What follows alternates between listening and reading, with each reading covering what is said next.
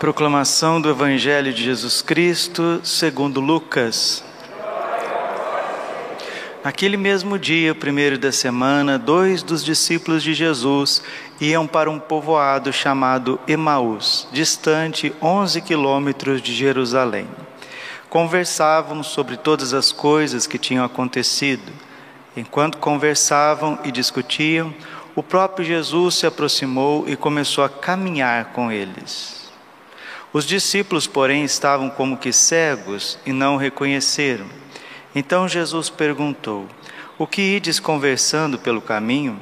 Eles pararam com o rosto triste e um deles, chamado Cleofas, lhe disse: Tu és o único peregrino em Jerusalém que não sabe o que lá aconteceu nestes últimos dias. Ele perguntou: O que foi? Os discípulos responderam: o que aconteceu com Jesus, o Nazareno, que foi um profeta poderoso em obras e palavras diante de Deus e diante de todo o povo. Nossos sumos sacerdotes e nossos chefes o entregaram para ser condenado à morte e o crucificaram. Nós esperávamos que ele fosse libertar Israel, mas apesar de tudo isso, já faz três dias que todas essas coisas aconteceram. É verdade que algumas mulheres do nosso grupo nos deram um susto. Elas foram de madrugada ao túmulo e não encontraram o corpo dele. Então voltaram dizendo que tinham visto anjos e que estes afirmaram que Jesus está vivo. Alguns dos nossos foram ao túmulo e encontraram as coisas como as mulheres tinham dito. A ele, porém, ninguém ouviu. Então Jesus lhes disse: como sois sem inteligência e lentos para crer em tudo que os profetas falaram? Será que o Cristo não devia sofrer tudo isso para entrar na sua glória? E começando por Moisés e passando pelos profetas, explicava aos discípulos todas as passagens da Escritura que falavam a respeito dele. Quando chegaram perto do povoado para onde iam, Jesus fez de conta que ia mais adiante eles, porém, insistiram com Jesus, dizendo: Fica conosco, pois já é tarde e a noite vem chegando. Jesus entrou para ficar com eles. Quando se sentou à mesa com eles, tomou o pão, abençoou, partiu e lhes distribuía. Nisso os olhos dos discípulos se abriram e eles reconheceram Jesus. Jesus, porém, desapareceu da frente deles. Então um disse ao outro: não estava ardendo nosso coração quando ele nos falava pelo caminho e nos explicava as Escrituras? Naquela mesma hora, eles se levantaram e voltaram para Jerusalém, onde encontraram os onze reunidos com os outros. E estes confirmaram: realmente o Senhor ressuscitou e apareceu a Simão. Então os dois contaram o que tinha acontecido no caminho e como tinham reconhecido Jesus ao partir o pão. Palavra da salvação.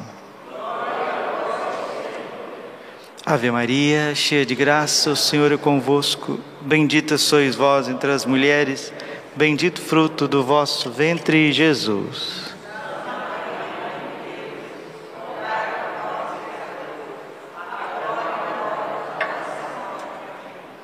Vinde Espírito Santo.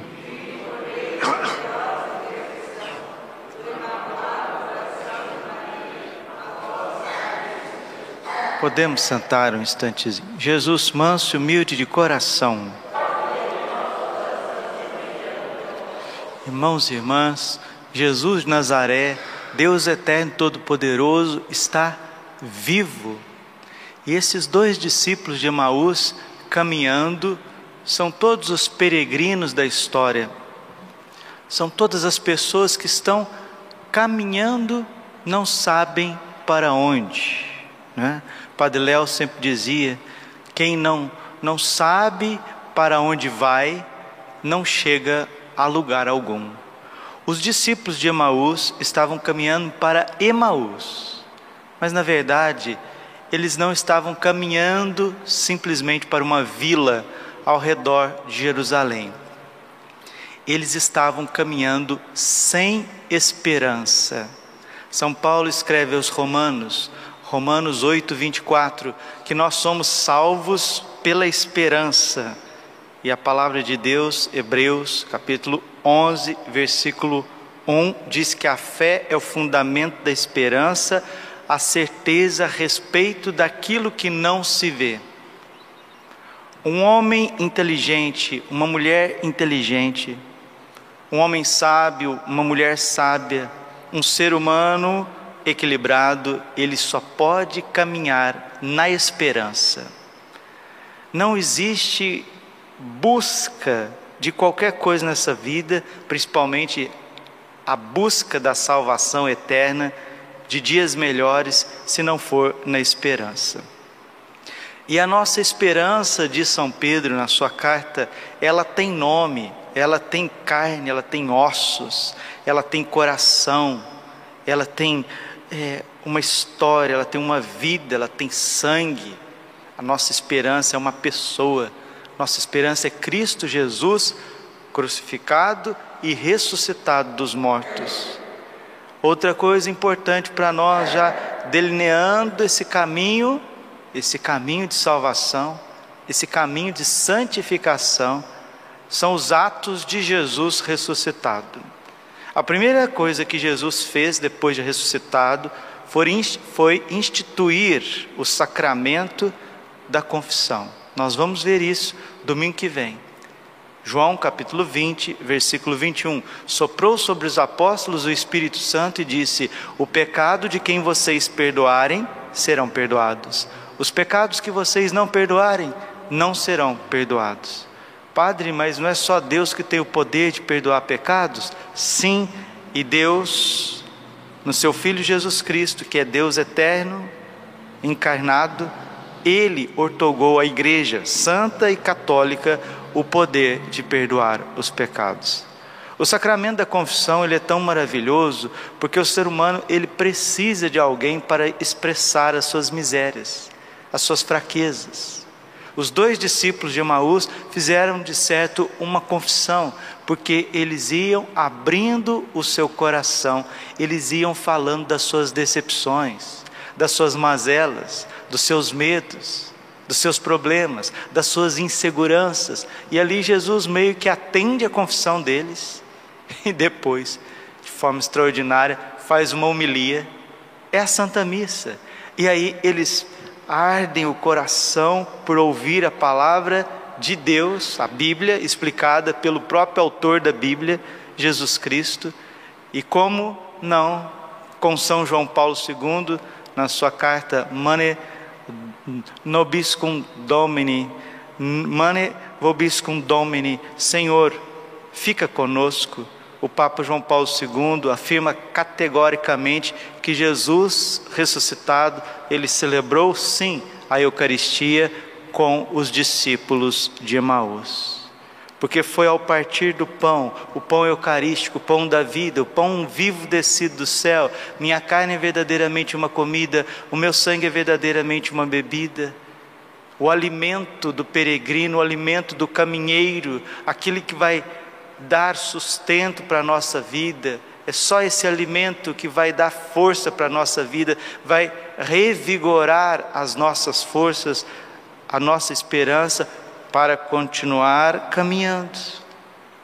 E Jesus atende a confissão deles, Jesus faz uma direção espiritual com eles. Jesus é o grande mestre midrástico que vai mostrar o sentido profundo do Antigo Testamento em consonância com o Novo Testamento, que é Ele mesmo. É a Santa Missa, a peregrinação, e ali Jesus ressuscitado mostra o seu rosto, a sua sagrada face, e eles ficam cheios do Espírito Santo. E um coração cheio do Espírito Santo é porque ele está em paz. Jesus devolveu para eles a paz que o mundo roubou, a paz que os demônios quiseram roubar, que as más notícias, né?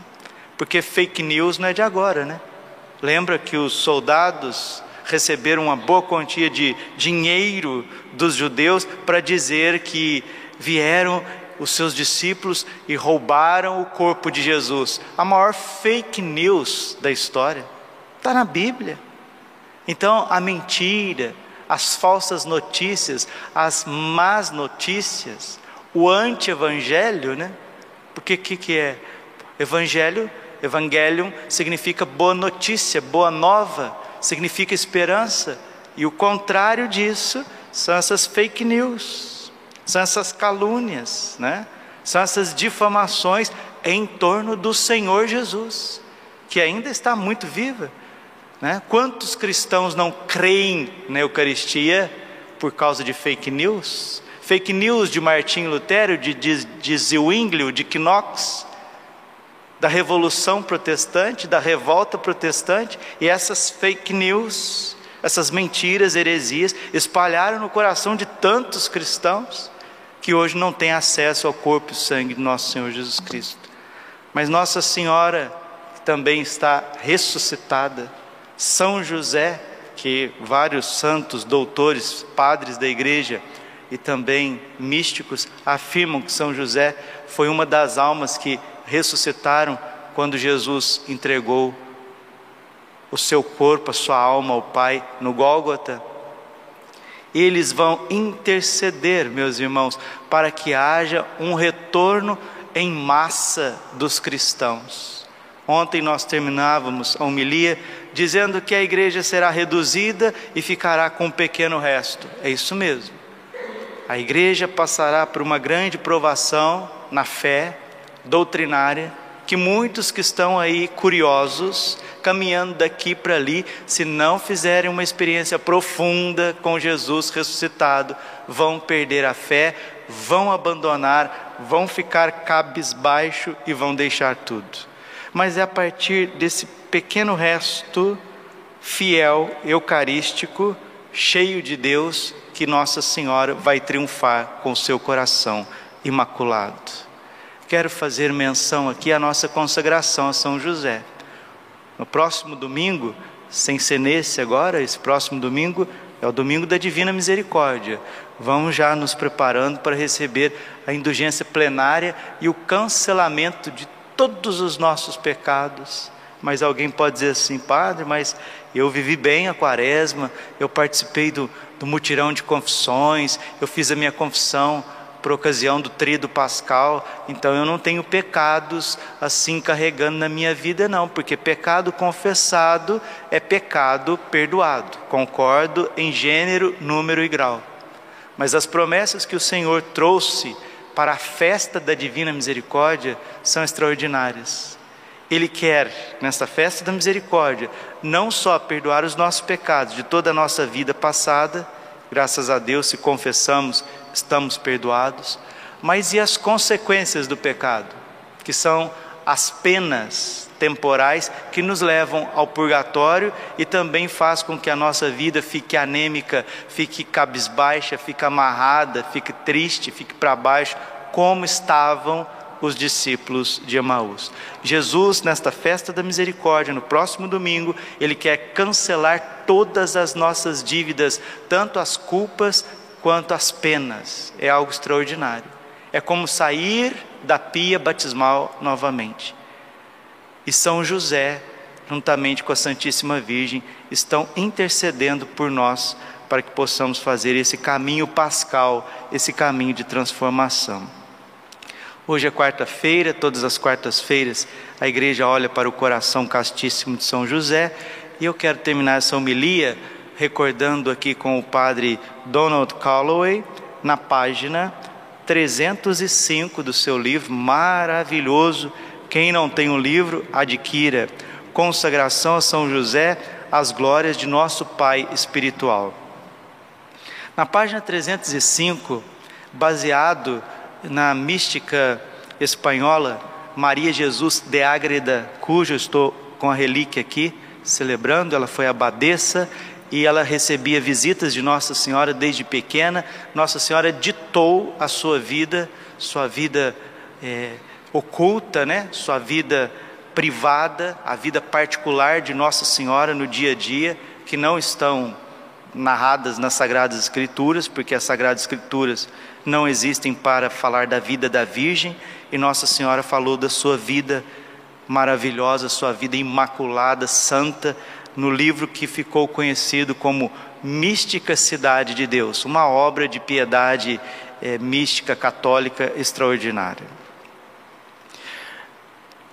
No século 17, a venerável Maria Jesus de Ágreda escreveu a respeito das graças extraordinárias que Deus dá aos devotos de São José. Prestem atenção.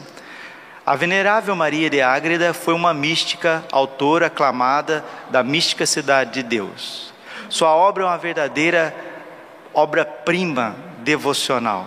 Nela escreveu longamente sobre São José e recebeu muitas luzes sobre as bênçãos que aguardam aqueles que são devotos de São José.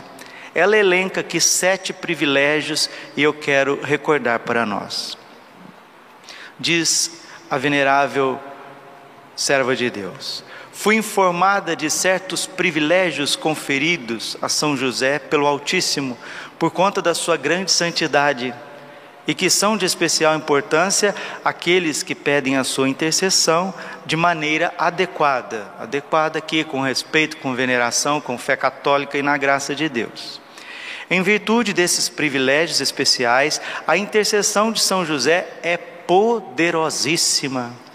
Primeiro, para alcançar a virtude da pureza e superar as tendências sensuais da carne. Quem é devoto de São José vai receber o lírio da pureza num mundo que está enfurnado, afogado no pecado da carne. Segundo privilégio daqueles que são consagrados a São José, para conseguir ajuda poderosa para escapar do pecado e voltar à amizade com Deus. Se a pessoa se desviou, se ela caiu, se ela enfraqueceu, se ela está depressiva, se ela está sofrendo tentações de escrúpulo porque pecou e agora o pecado está sussurrando dentro do coração, a verdadeira devoção a São José cancela esses fantasmas, esses tormentos.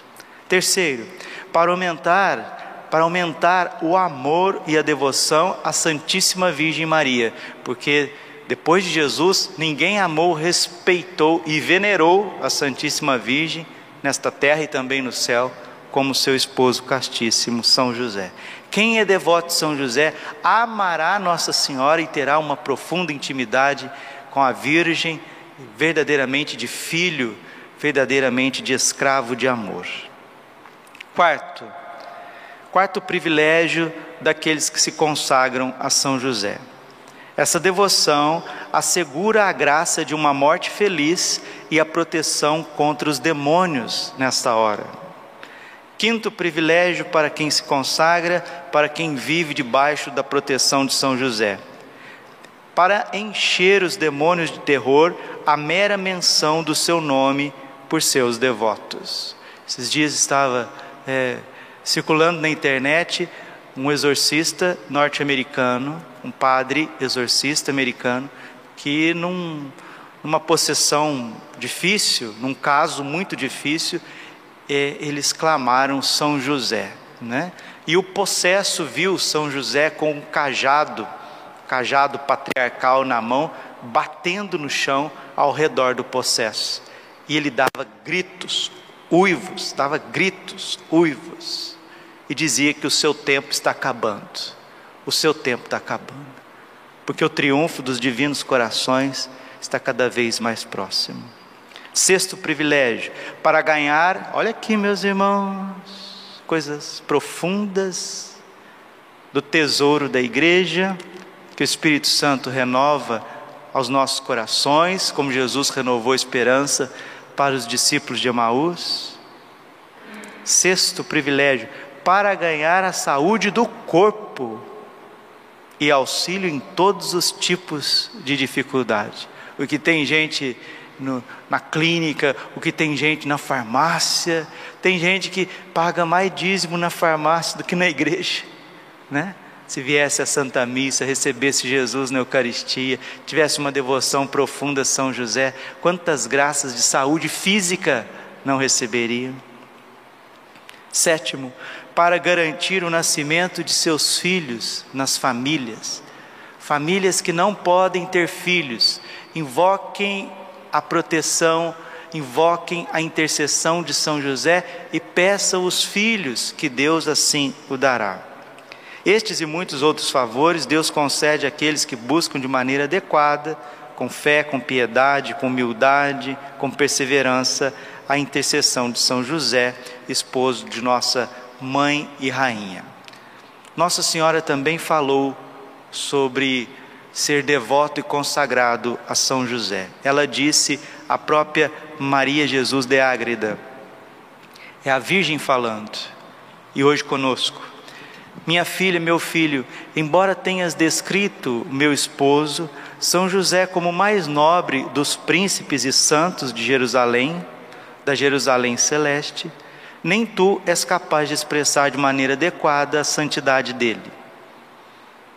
Nem mortal algum é capaz de dar a conhecer por inteiro antes de alcançar a visão da divindade.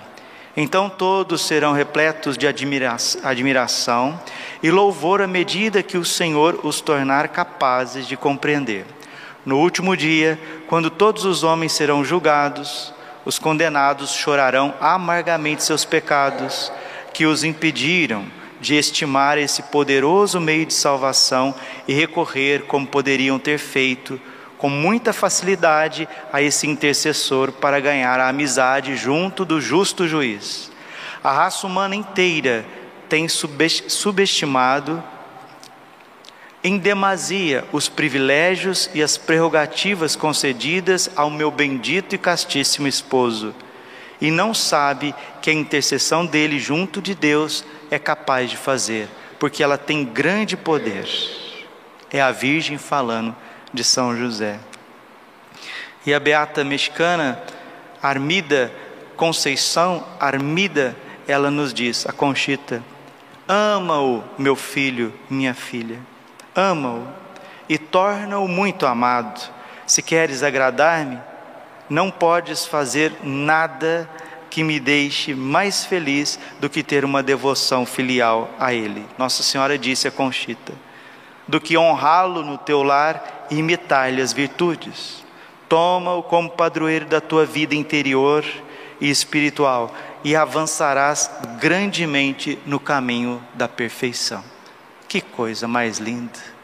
Jesus ressuscitado, Nossa Senhora ressuscitada, São José com certeza também, nos privilégios de Deus, querem nos auxiliar. E aqui eu quero agradecer todas as pessoas que têm ouvido as homilias, que têm rezado para que as homilias possam ir mais adiante, pessoas que estão ao redor desse mundo brasileiros que moram fora do Brasil, pedindo que o padre mande uma bênção, que reza, e é isso mesmo. Pessoas que estão nos Estados Unidos, na Espanha, Portugal, na Alemanha, na Itália, pessoas que moram no Japão, Israel, até na Austrália, Nova Zelândia, pessoas ouvindo as nossas homilias no mundo inteiro, sendo alimentadas. E aqueles que estão aqui no Brasil também, todos os estados brasileiros, pessoas saem da, dos seus estados, das suas cidades. Agora veio um casal aqui de Belo Horizonte participar da Semana Santa conosco. As pessoas saem radiantes. E é isso mesmo. Vamos ouvir a palavra de Deus viva e eficaz. Vamos compartilhar as homilias.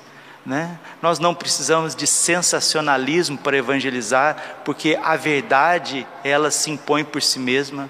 O amor tem um poder profundo e tudo aquilo que é de Deus há de se propagar. Caritas Christi urget-nos. A caridade de Cristo nos impele.